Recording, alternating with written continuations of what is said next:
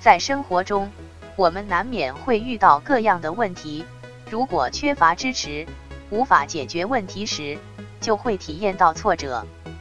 通常我们会陷在情绪和问题里，感到困扰、焦虑，会担心或是抱怨，而持续的负性情绪和消极的应对方式，会给身心健康造成很大的影响。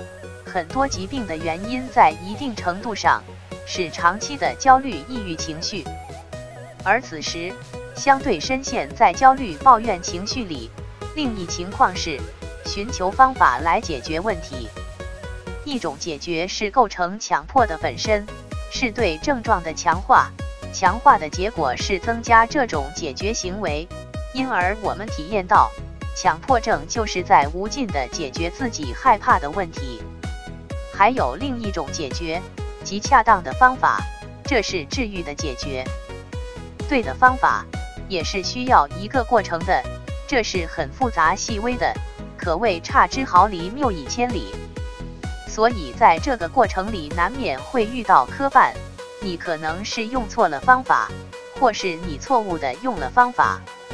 这时你需要调整，并坚定信心，因为心态构成问题，同样可以解决问题。当我们感到悲观绝望时，就会觉得自己好不了了，自己什么也做不了，迷茫看不到出路。消极的想法会不断暗示自己，以致感觉到自己崩溃了。于是我们就误以为真的好不了了，而这恰恰是康复者在康复以前都会有的情况。消极的心理防御机制并不能使心理平衡，反而会迷惑我们。就好像这些真的是天大的问题，痛苦的欲罢不能。我们明知道自己担心的是没必要的，是假的，但另一方面又感觉到万一发生，仿佛又有极大的可能性。问题在于痛苦与个人利益相关，这与认知有关系。你的认知会引起情绪行为。我们的世界是我们认为的世界，就如同不同认知层次的人看待一件事物时，会看到不同的东西。再有和人格密切相关，我们对待事物的行为方式，是我们的某种人格在起作用。比如，有的人会细致而有条理，对人对事很敏感，思虑过多，做事要求完美、刻板，这就是强迫性人格在起作用。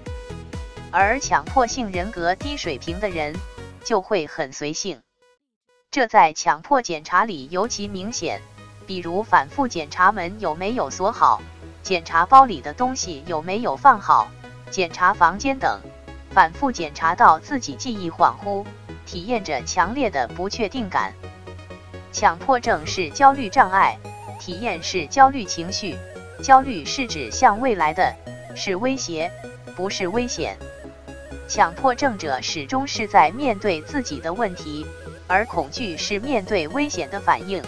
会逃避、回避，在这里，威胁和危险都是心理性质的，而非现实性的。